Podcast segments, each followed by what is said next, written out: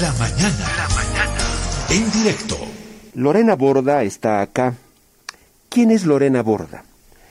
Es expareja del actual subprocurador de supervisión e intervención Calef, Calef Clemor, eh, que él ya ha estado, ha sido imputado ya por el delito de violencia familiar precisamente contra ella, contra Lorena Borda.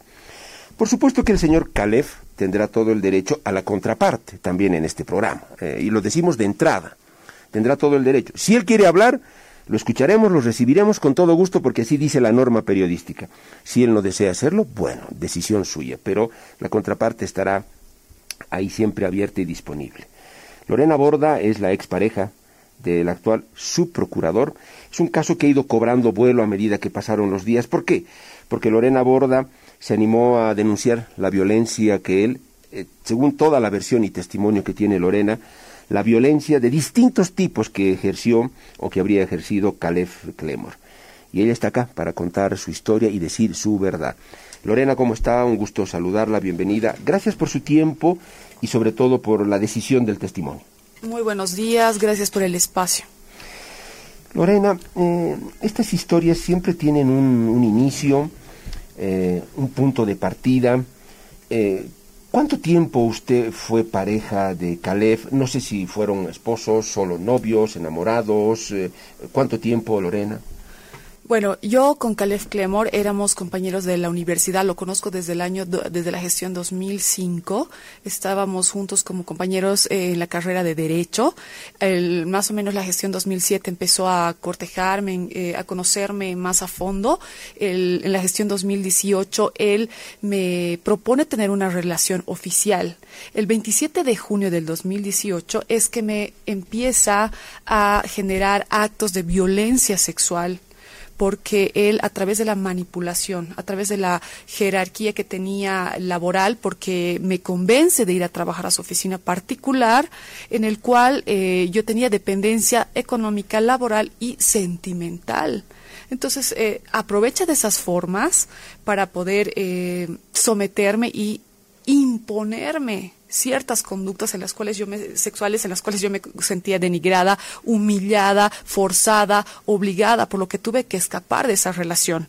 Teníamos una maestría en común que ha durado dos años y más, entonces yo lo tenía que continuar viendo, tenía que seguirlo, seguirlo viendo, en el cual él me convencía y me decía que teníamos que seguir en la relación. Que él te ayudó en la maestría. Eh, sí, sí, sí, sí, sí. O sea, era una persona que por un lado eh, me apoyaba con cosas positivas y por el otro me imponía cosas eh, como, como que para que yo le deba. O sea, era de manera estratégica que me tenía por un lado y me obligaba a hacer cosas que yo no quería por el otro, justificando esos actos. Lorena, ahora que tú estás en tiempo de balance, luego vamos a entrar a otros detalles, pero ahora que estás en tiempo de balance y de evaluación, ¿Qué pasó con esta relación? ¿Por qué se descompuso así? Porque muchas mujeres dicen, eh, yo conocí a un gran galán cuando me conquistó. Luego me tocó conocer al monstruo, sí, la verdad, porque se le cae la careta del gran galán que te sedujo y te conquistó. ¿Esto fue más o menos así? ¿O hubo ahora en el análisis que haces factores muy concretos que desgastaron, eh, realmente hicieron fracasar esta relación?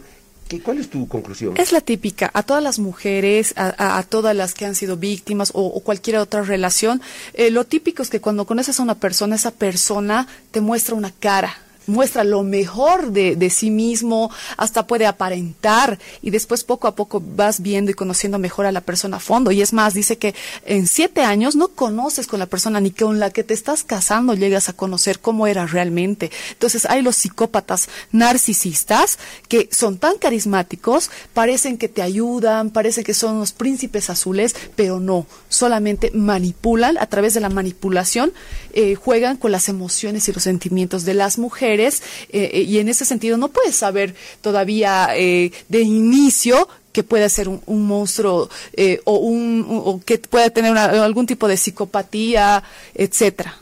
Porque Lorena, tú eres abogada, eres una mujer preparada, instruida, y claro, fuera de micrófono hablábamos, ¿no? Yo te decía, pero ¿cómo Lorena? O sea, ¿no te diste cuenta ¿O en qué momento te diste cuenta? ¿O cuando él comienza a mostrar esa otra faceta que te deja desconcertada?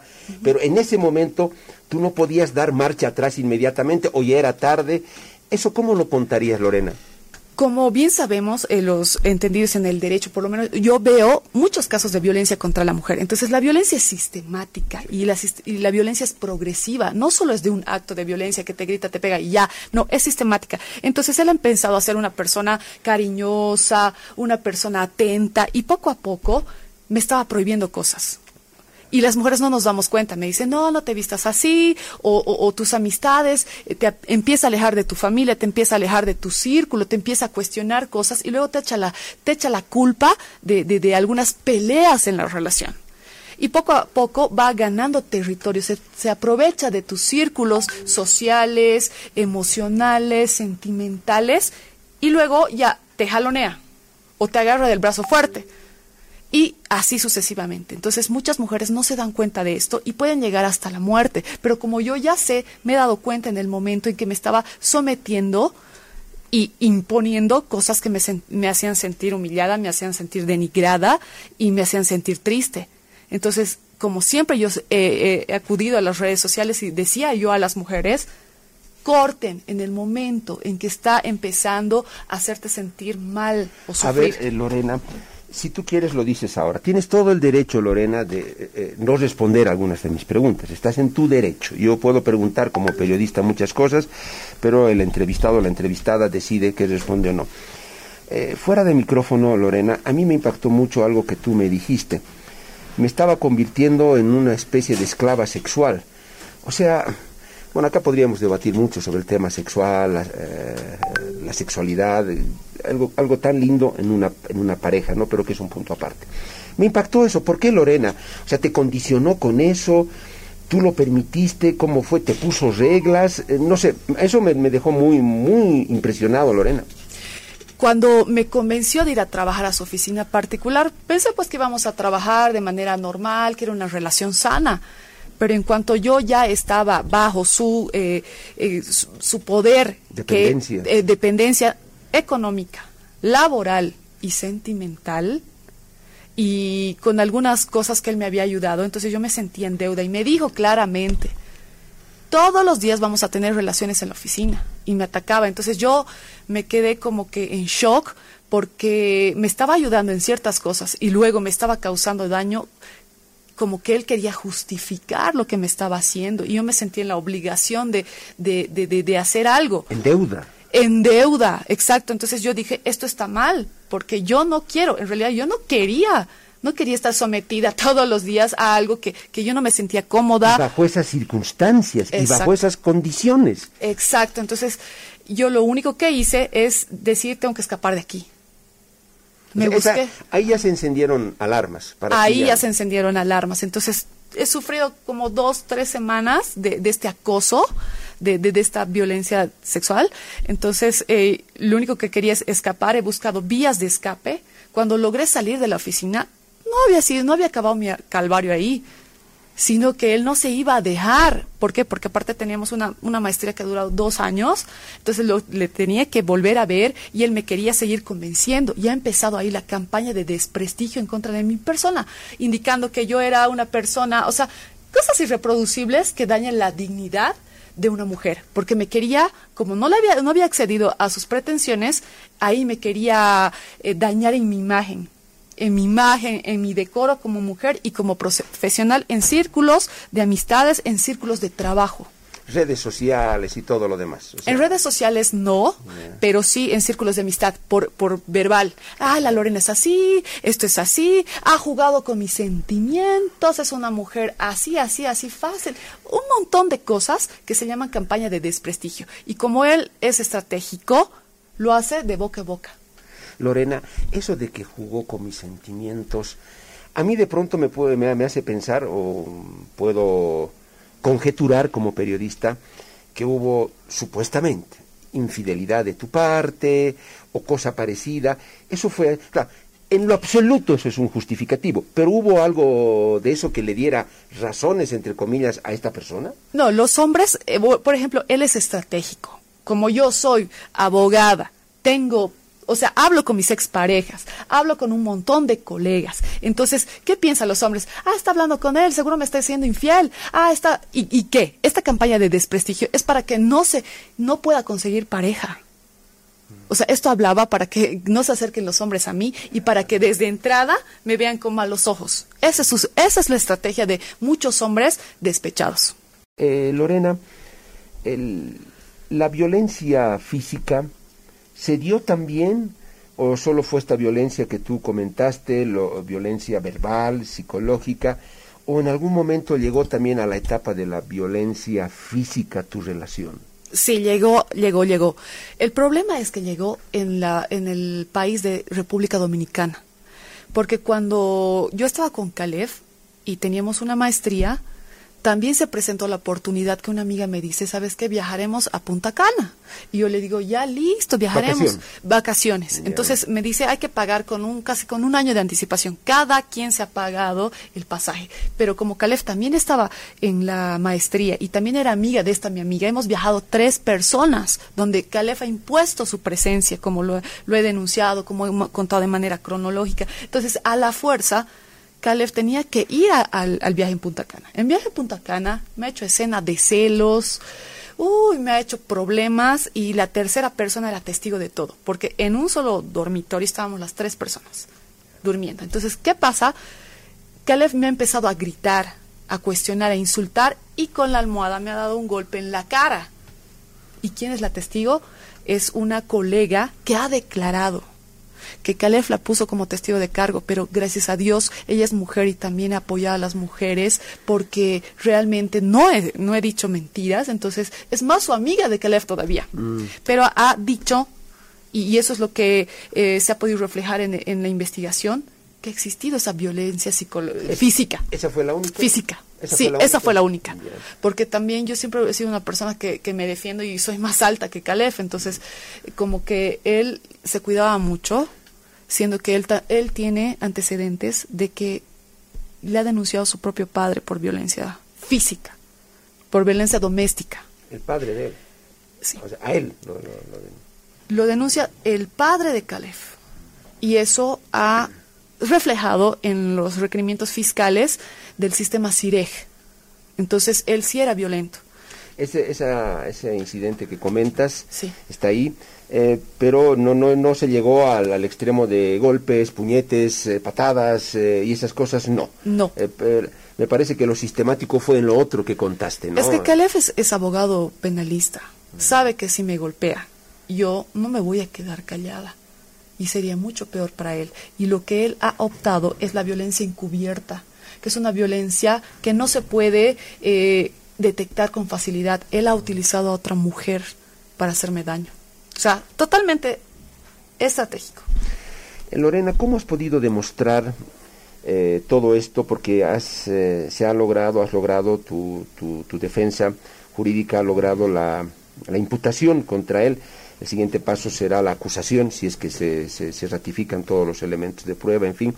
Pero hasta acá, ¿cómo, cómo llegaste? ¿Qué, ¿Qué cosas fueron contundentes para eh, probar esto? Lo primero que te- tengo que probar es que había una relación, una relación donde había la violencia que estoy que estoy denunciando. O sea, yo he, denunciado violencia sexual, violencia psicológica y violencia encubierta, la sistemática. Entonces, en la línea de tiempo, de todo, de, de, de dónde lo conozco a Caleb, en qué momento él empieza a hacerme la violencia sexual, en qué momento todo tiene eh, requerimientos fiscales que demuestran de manera contundente que ha existido el hecho. Por ejemplo, he dicho que era en su oficina, tal fecha sacado requerimientos fiscales donde se evidencia que realmente él era arrendatario de esa oficina.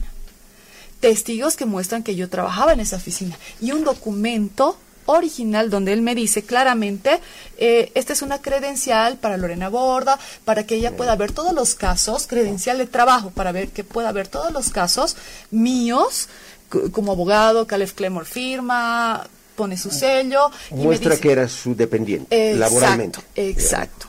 Todo eso. Después he podido evidenciar eh, o he podido demostrar con psicólogos forenses y una pericia científica todo el daño que me había ocasionado esta persona A nivel psicológico. a nivel psicológico. También he demostrado que él ha utilizado una mujer cómplice, que lo ha atacado a mi pareja, le ha armado procesos judiciales falsos, porque hemos demostrado que tiene eh, requerimiento, solicitud, eh, resolución de sobreseimiento, porque Caleb Clemor te ataca a través de crearte procesos falsos. ¿Cómo se llega, Lorena? Y testigos, do- mis 12 testigos. ¿Cómo se llega al caso de que una expareja de él declara? Eh, no sé si en principio declaró a favor de él, luego en contra de él. Uy, eso también ha sido un infierno, porque Caleb Clemor ha puesto cinco testigos. Primero ha mencionado cinco testigos. ¿Quiénes eran estos cinco testigos? Dos de mis exparejas. O sea, Caleb Clemor, para hacerme más daño, para hacerme más violencia psicológica dentro de, de la investigación, busca y convoca a mis exparejas. Es como que para que te hagan daño, ah, seguro sus pare- exparejas van a encontrar el mejor momento para destruirla. Los ubica a, Sí, a dos por- de tus exparejas. por- porque somos del medio, del medio jurídico. Entonces, del círculo. eh, exacto, mis exparejas con los que yo había tenido igual una historia. Gracias a Dios, yo nunca he sido una mala persona y han declarado a favor mío. O sea, no, no, no le salió el plan. No le salió el plan. Entonces, él busca, propone otros testigos en donde convoca a una testigo en la cual ella había sido su expareja y víctima de violencia. Y Caleb logra, ella no es, en- no es del, del ámbito jurídico, ni sabe de derecho, ni quería denunciarlo, ni quería tener problemas, pero la manipula y le logra convencer para que declare. Y ella dice, voy a declarar lo que sé. O sea, una testigo referencial que ni siquiera sabía los hechos. Entonces, ¿qué pasa? Ah, creo que las mujeres, eh, aún creo en las mujeres, en que, que eh, si bien a veces las mujeres son las peores enemigas de las mujeres, también existen mujeres de alguna forma que ayudan a otras mujeres. El momento que ha firmado su declaración, al día siguiente me confiesa, me confiesa todo lo que Caleb Clemor ha hecho, pagar al investigador del caso, redactar las declaraciones y hacerle firmar a testigos que no sabían del hecho. Les ha hecho firmar O sea, ya estabas redactada su declaración. Sí, ya O sea, estaba Lo que redactada. supuestamente habías dicho. Ajá. Y tenías que solo firmar. Exacto, entonces, eh, eh, voy, cortito voy a decir lo que ha dicho, esta testigo ha dicho. Eh, yo, yo no pensé pues que iba a ir como títere eh, y, y firmar. Y a mí no me parece esta injusticia, Lorena, movete. Entonces yo le digo, ¿sabes qué? Voy a tener que denunciar y voy a tener que hacerlo público esta tu declaración, nena. Es la única forma que yo me pueda defender. Pero a pesar de todo, ella firmó esa declaración preparada. sí. Pero luego no pidió volver a declarar para señalar que... No, porque Caleb la, la manipuló y como que ella no sabe el procedimiento, no sabe qué hay que hacer, dónde tengo que ir. Y ella no sabía que se estaba cometiendo un delito, que ella también estaba implicada en un delito. En la fiscalía, cuando iba a denunciar con las pruebas evidentes, me dice, va a tener que denunciarla. Obviamente no voy a querer denunciar a una persona que me está ayudando, pero como ella no sabe de las leyes, entonces yo le he dicho, ¿sabes qué? Voy a tener que hacerlo por formalidad. Pero mil gracias, que Dios te bendiga por decir la verdad. Entonces se inició el segundo proceso contra Caleb Clemor, que es el de eh, falsedad ideológica. Un segundo proceso. Sí.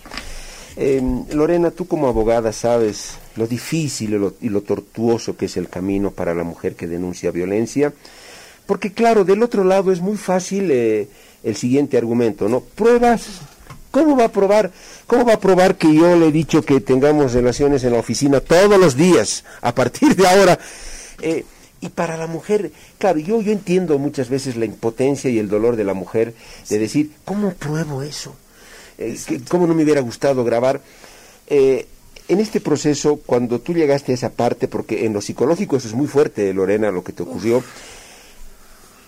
el juez, eh, el fiscal, te, te dijeron cómo prueba, señora Lorena, usted eso, qué hacemos, o la normativa ahora a la mujer le da ciertos conductos, ciertas pericias que evitan ¿no? que tú vayas a mostrar el video ¿no? de, de- de todo lo que pasó o la grabación.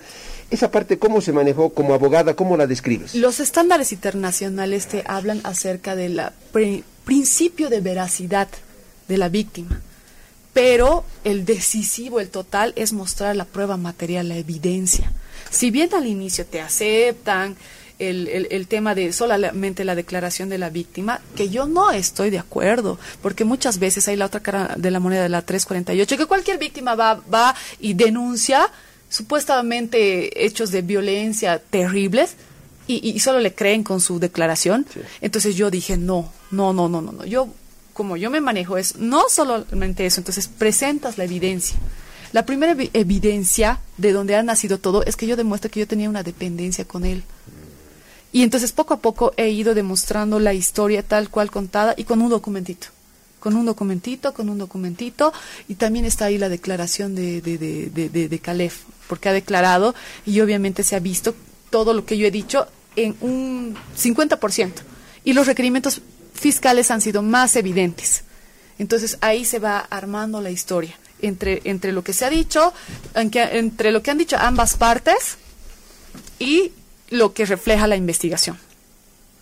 Eh, Lorena, em, em, hay una parte, según señalas tú, de la declaración de él, eh, lo dijiste ahora, claro, eh, en la que señala que tú jugaste con sus sentimientos, uy, es como que sí, hice tal o cual cosa porque ella jugó con mis sentimientos y más o menos como que se lo merecía. Eh, no deja de llamar la atención esa argumentación, ¿no? De hecho, a mí me ha llamado la atención porque todavía no encontraba la razón. ¿Por qué me está haciendo tanto daño? O sea, sabía que era un despecho, pero no puede ser tanto daño y tantos años y, y, yo quería encontrar la razón o, que ya deje de molestarme porque las víctimas de violencia no queremos ni un solo centavo, queremos que nos dejen en paz. Entonces yo leí las declaraciones de sus disque testigos que están en, en duda porque eran los testigos que han ido con la otra testigo mujer que ha confesado. Entonces, tal vez él también ha diseñado sus, sus, sus declaraciones de estos dos amigos, son sus amiguitos de trabajo. Es más, uno es su dependiente. Y no sabían de la relación. Entonces, presumo que el mismo Calef ha hecho esas declaraciones. Porque dice que le ha contado toda la historia. Entonces, ahí decía clarito, jugó con mis sentimientos. Entonces, igual se me quedó esa, e, e, e, esa, esa frase entonces he dicho, esto está haciendo porque él se ha sentido dolido, se ha sentido, no sé, se ha sentido mal, porque como que él dice que yo he vuelto con mi expareja y cosas así. Estando con él. Estando con él he vuelto a hablar. Eh, Lorena, ya en la parte final, eh, yo le preguntaba también internamente eh, si hasta ahora no hubo una, bueno, tiene que ver la notificación a las partes, ¿no? Sobre esto de la imputación y posteriormente viene una vienen las medidas cautelares, una audiencia. ¿Eso no se ha dado hasta ahora? ¿Qué ha pasado? Hasta ahora no se ha dado.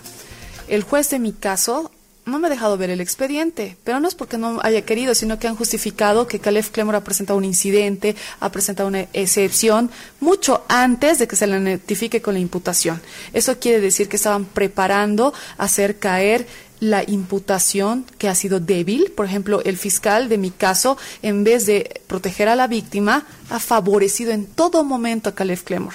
Le ha dado casi unas tres semanas de inactividad procesal favorables a, a mi agresor y con todas las pruebas, dos informes psicológicos forenses, un dictamen pericial científico, en la imputación débil, que solo ha tomado el último hecho de violencia, como si fuera último, a sabiendas de que la violencia es sistemática y tiene que tomar en cuenta todos y cada uno de los actos de violencia en, la línea cronológica del tiempo, ha inobservado y le ha dado medidas sustitutivas.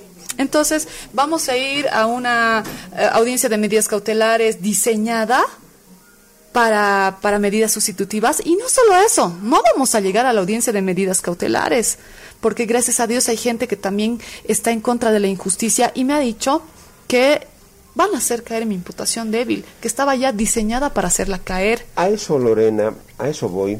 Bueno, el señor Clemor es su procurador. Claro, tiene todo el, poder. Es el segundo hombre después de Wilfredo Chávez eh, en la Procuraduría General del Estado. Uno puede suponer, puede estar equivocado o acertado, pero en el país las cosas son terribles uno puede suponer que el, poder que hay por detrás y la posibilidad de manipulación podrían ser muy grandes. Eh, Lorena, ¿usted está consciente de esto o como lo dice, ya está viviendo y sintiendo el, peso de, de, esta autoridad, de esta institución, si es que fuera así, Lorena? Dos años de infierno que he visto todas las aberraciones jurídicas, toda la influencia que han, manejado las situaciones, porque hace dos años lo han atacado a mi pareja con, con procesos falsos en el cual igual he defendido de manera técnica. O sea, si yo no estaba al presente en, en la defensa técnica del proceso, a mis abogados los hubieran comprado, los hubieran amedrentado y los hubieran perjudicado. Es por eso que yo he tenido que ir al frente para que no se den la vuelta a los abogados. Lorena, ¿tú crees que acá hay mucha influencia política? ¿Tú crees que hay mucha influencia política, presión? No sé si presión eh, económica, Lorena, ¿qué piensas? Todo en un proceso judicial es una guerra y Caleb Clemor no solo ha utilizado esos medios, como lo ha dicho la testigo, hasta ha pagado al investigador asignado al caso. La testigo, dijo eso. La testigo, y su propia testigo, que, que tengo audios, y después me llama otra vez para reforzarme todo lo que he dicho, o sea, tengo las pruebas contundentes, pero quiero hacerte una primicia, ¿por qué? Porque es necesario saber que como iban a hacer caer con la influencia de Caleb Clemor, iban a hacer caer la imputación débil a la que le ha ayudado mi fiscal y a, lo que también el juez se ha prestado de, de, no notificarme hasta ahorita con los incidentes para que no defienda. Y mañana es la audiencia a las cuatro y media y estaba todo ya premeditado para hacer caer esta imputación débil. Mm, yo también he utilizado los medios de quejarme, hasta el TikTok, hasta por TikTok me he quejado al procurador indicando que él no va como un ciudadano normal a que sea investigado, sino va como el subprocurador a que lo favorezca. Entonces, eh, de manera escrita, de manera de redes sociales, por todo lado yo le he pedido ayuda al doctor Wilfredo Chávez. Es que ese es el problema, Lorena, cuando una autoridad o alguien se defiende desde el poder. Ese es el gran problema, cuando alguien se defiende desde el poder eh, muchos creen en la teoría que debería alejarse, de pronto no sacarlo, pero alejarlo por un tiempo para que desde el llano se, se, se defienda. Pero eso va a ser muy difícil. Pero a la que agradezco es a la doctora Vanessa Beramendi, y que es la esposa del subprocurador, por haber intercedido contra una mujer que está sufriendo violencia. Ella ha entendido cuál es la magnitud de todo esto y eh, la ley 348 prevé en su artículo 47 que se puede eh, conciliar por única vez. ¿Tú estarías dispuesta a conciliar?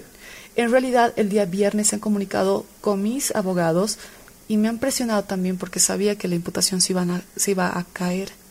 Se iba a caer. Pero no estás dispuesta a conciliar, ¿o sí?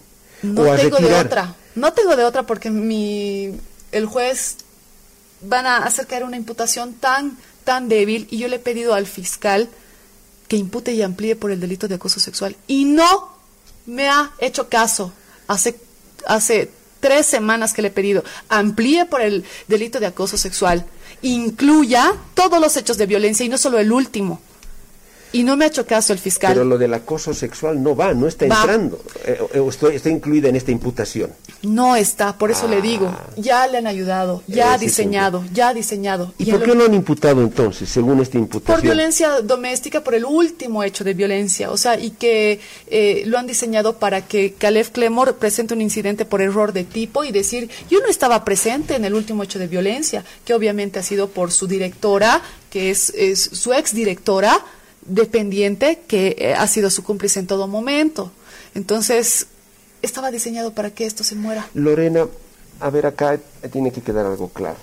En última instancia, tú me dices, no tengo otra. ¿Estarías dispuesta a conciliar, a lograr un acuerdo con este señor para, obviamente, retirar tu, tu, tu denuncia? No sé si desistir, pero ojo, ese es un antecedente que va a quedar ahí, ¿no? eso hay que pensarlo muy bien. ¿Estás pensando en esa posibilidad, Lorena, de, de, no sé si la palabra es conciliar, eh, pero ¿la vas a tomar en cuenta? Yo le explico, yo le explico porque el A348 nos dice claramente que solamente se puede conciliar una sola vez y la siguiente ya no hay conciliación. Si te vuelve a torturar, si te vuelve a hacer algún hecho de violencia, ya no se puede conciliar. Entonces, eh, en temas de violencia es terrible. ¿Por qué? Porque cuando hay pues eh, relaciones sentimentales o hay hijos inclusive, entonces, las mismas parejas vuelven. Pero en este caso yo conciliaría para que me deje de vivir en paz, porque han nacido siete procesos. Mire, estoy aquí ahorita con, con mi suero ya terrible, ya es prácticamente insostenible. Lorena, la agresión sexual se puede conciliar. Eh, porque, a ver, aquí quiero llegar y aterrizo en mi pregunta de todo lo que ocurrió, de todo lo que este señor, según tu versión, te hizo, de todo, Sí, sí. ¿qué es lo que más te indigna, Lorena? Eh, ¿Qué es lo que más, lo que más ha meñado, digamos, tu, tu dignidad de mujer? ¿Hay algo específico o, o es ese todo? ¿O hay algo concreto que tú digas, esto no lo puedo perdonar, no lo ¿Sabe puedo... ¿Sabe qué es lo más grave? Hasta que te pueden dar un golpe y se te pasa. Pero lo más grave es la violencia psicológica que te hacen. Eh, ¿Sabe qué decía mi agresor? A, a- amigos, autoridades, a, a gente del medio, porque somos de derecho, decía que yo grabo. Decía que, que, que yo estoy loca. Hasta me han tildado de prostituta. ¿Para qué? Para que me cierren las puertas. Eso es lo que te causa más daño. Y lo voy a decir, si yo voy a conciliar es para que me dejen paz y voy a demostrar que yo no estoy pidiendo ni un centavo. Dice que yo quiero eh, eh, favorecer. Hace, hacerle a la gente, hacerle a las mismas mujeres. Eso quería esta persona, preguntarte. está, esta persona está mintiendo, ha hecho todo un show, todo un escándalo para favorecerse económicamente. Eso quería preguntarte, Lorena. ¿Quieres plata? Ni un peso de mi agresor. ¿Quieres ni paz? un peso. ¿Quieres paz? Paz. Dedicarme a, trabajar, a estudiar, no sé, a otras actividades. Mi salud. Estoy más afectada de lo que ya. O sea, encima que he sido víctima de violencia, que he estado afectada psicológicamente, que estoy demostrando con documentos psicólogos, psicológicos, eh, forenses, científicos, que tengo secuelas. La ley te dice reparación del daño. No quiero renuncio a esa reparación del daño, no quiero ni un peso, porque después mi agresor va a decir a todo mundo que recibió plata. Quieres paz y que se garantice tu Sí, paz. Exacto. Así de simple. Exacto, porque recién estoy viniendo del hospital, mira, puede ver, aquí está, Sí. aquí está el suero, en realidad estoy mal. Entonces, la ley te dice, a la víctima tienes que reparar el daño. Pero eso juega doble. ¿Por qué? Porque luego van a decir que, ah, no, quería plata. No quiero reparación del daño, yo me voy a reparar, Dios me va a ayudar a reparar lo que, eh, lo que he sufrido. No quiero ni un peso. Y eso he puesto en el documento que Caleb lo va a firmar.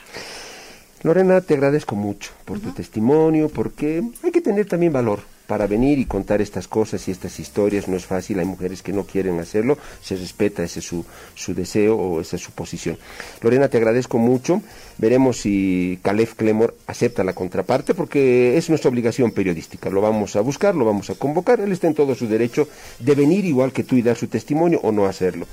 Lorena, te agradezco mucho, estaremos atentos si hay o no hay audiencia, qué es lo que ocurre y si es necesario volveremos a conversar. Este espacio está llano para que tú puedas decir eh, tu verdad. Gracias, Lorena. Muchísimas gracias, muchas gracias. El- la única forma de evitar esta violencia es hacerlo público y que no quede en la clandestinidad y sea una cifra más. Si no, yo hubiera estado muerta si no hubiera declarado las redes sociales. Y en la Lorena. Borda, la denunciante, expareja del subprocurador Clemor, Caleb Clemor, ustedes lo han escuchado. Veremos si el, el acusado, el denunciado, también da su versión.